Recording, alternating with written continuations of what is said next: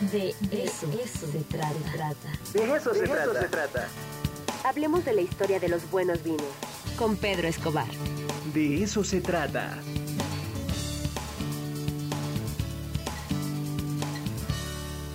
Ya está con nosotros Pedro Escobar y bueno, siempre es eh, importante, además muy gozoso poder escucharte, querido Pedro, para hablarnos sobre la historia del vino. ¿Cómo estás? Buen día. Hola, buenos días Ricardo, con mucho gusto de platicar contigo. Y bueno, o sea, con mucha envidia también por ese suéter tan bonito que traes hoy de, de ¿verdad? Así es, así es, tú sí sabes, amigo. Mira. Hoy, vamos a hablar de, uno de los mitos más, más bonitos, más padres dentro de la mitología del vino, que tiene que ver con la invención del champaña. Este que vamos a tomar todos en nuestros brindis, en, los brindis de Año Nuevo, de, las cenas de Navidad. Seguramente también hay un Radio WAP, ¿no? Y a lo mejor también se, se descolchan por ahí este, nuestras autoridades, algún, alguno, algún buen champán como este que tenemos en pantalla. Me refiero ni, más ni menos que a Don Periñón, eh, un monje benedictino nacido en el siglo XVII, al cual se le atribuye la invención de esta maravillosa bebida, tan asociada a los triunfos, Ricardo. Oye, pues a ver, cuéntanos, ¿cómo fue que se le ocurrió hacer esta maravilla. Pues fíjate que en el siglo XVII, como bien te cuento, pues realmente no, no había como una documentación tan, tan precisa y tan certera como la que tenemos hoy en día. Entonces toda la vida de este personaje pues realmente es más, más, más, más, más acercado a, la, a la mitología. Digamos que todo en su vida es un misterio. Se sabe que a los 19 años ingresó en, un monasterio benedictino de esta orden de San Benito, ¿no? El patrón de las causas perdidas, que conocemos muy bien aquí en México porque también llegaron a tener presencia. Pero esta orden estaba, una de las sedes más importantes en Francia, estaba asentada en la región de Champagne, en Haute-Villiers. Eh, es, una, una, provincia dentro de esta zona tan, tan renombrada hoy en día por su producción de vinos espumosos. Y pues cuenta la historia que Pierre se encargaba de mantener en orden la bodega de la, de la abadía, era lo que hoy conocemos como un moderno enólogo, ¿no? Se encargaba de la vendimia, del cultivo, de, de la atención a los, a los viñedos, eh, él, también seleccionaba las mejores uvas para vino y dentro de sus actividades tenía pues tenía que encargarse del, prensado de la uva, de almacenar los fermentos y supervisar la calidad de los vinos, por lo cual se la pasaba todo el día en las cavas. ¿Te imaginas esta vida así dentro de la Edad Media, dentro de las cavas? Debió de haber sido interesante, ¿no? Pues sí, este, también medio apocalíptico, ¿no? Pero creo que estaba eh, lleno de placeres, ¿no? digamos que toda esta alquimia por producir más y mejores vinos, pues era pues, algo así como pues digamos, como una, una, materia de experimentos. No olvidemos que toda esta vinificación, este proceso de vinificación tiene que ver con, pues, con microorganismos, ¿no? Con enzimas, con, con bacterias también, que producen esta, esta maravilla que tenemos hoy en día. Entonces, una de las, de las misiones este, digamos, las misiones principales de Pierre Perignon era mantener en buenas condiciones el vino. No hay que olvidar que en esos tiempos, pues todavía no se embotellaba, se conservaba en grandes toneles de madera cerrados, no existía eh, una, digamos que, que una embotellada y mucho menos una conservación al, vacío, la pasteurización todavía eh, pues, le, tomaba muchos, muchos siglos por aparecer, entonces él se encargaba de, experimentar, pues también para para tratar de mejorar la claridad del vino y por la cual era muy conocida esta región de, pues, de los vinos de los monjes,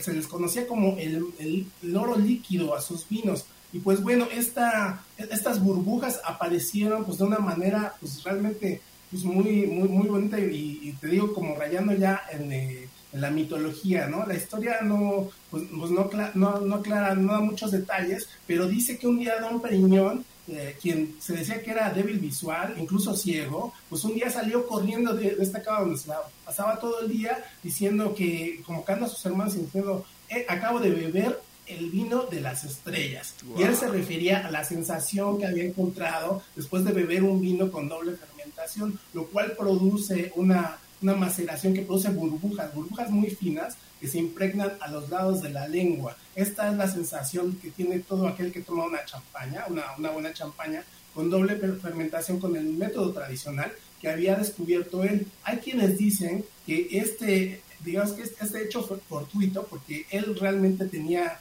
tenía la misión de, que los vinos fueran limpios, fueran pristinos, sin ninguna otra alteración, pues eh, esta, digamos que este descubrimiento ocurrió gracias a un lazarillo que él tenía para ayudarle dentro de la cava, que pues disfrutaba hacer muchas travesuras, ¿no? Entre ellas, pues eh, darle ahí sus, sorbitos al vino cuando no lo veía el monje, don Priñón, y le echaba unos granitos de azúcar. Esta azúcar añadida es lo que producía produjo por primera vez las burbujas, estas tan características dentro de, este vino, este vino blanco elaborado con uvas, uvas Pinot Noir, Chardonnay, que, es lo que sigue siendo la costumbre hoy en día de las, de las champañas, de las grandes champañas del mundo. Entonces se dice que ese fue el origen de la champaña en el siglo XVII. ¿Cómo está muy buena la historia, ¿eh? Bien, bien, bien interesante.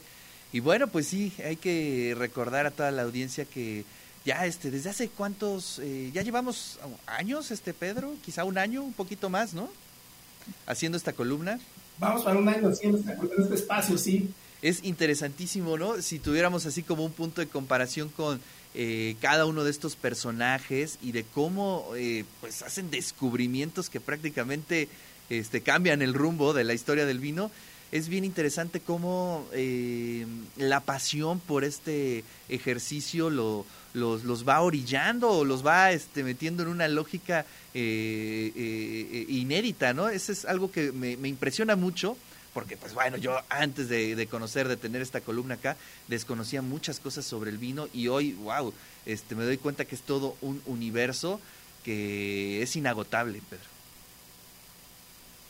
es inagotable y siguen saliendo muchas historias de, por donde quiera que se vea. Es, digamos que es un elemento civilizador, como decía Julio Verne en una colaboración. qué buena frase. Digamos que, que, el vino es lo que simboliza la civilización, ¿no? Porque siempre se está mejorando. Hoy en día en las en, los viñedos, en las bodegas, se sigue experimentando porque la, la, uva es uno de los productos que reacciona más a los cambios de temperatura del planeta, a las condiciones atmosféricas. Entonces, sin lugar a dudas, los vinos de hoy en día, eh, pues con todo este calentamiento global, en otros lugares donde se está, hay más agua que antes, en otros donde hay menos agua, pues son totalmente diferentes a los que se tenían apenas hace 10 años. Entonces es un proceso evolutivo que, que no descansa y que sigue, sigue dando de qué hablar y sigue escribiendo su propia historia.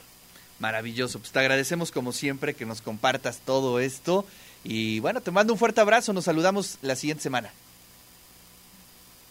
Un fuerte abrazo para ti Ricardo, muchas gracias y nos vemos pronto. Muy bien, pues ahí está la columna de Pedro Escobar, el vino Don Periñón, que bueno, pues es el, el, eh, el champán que está explicando Pedro y bien interesante cómo se dan estos descubrimientos en el mundo del vino.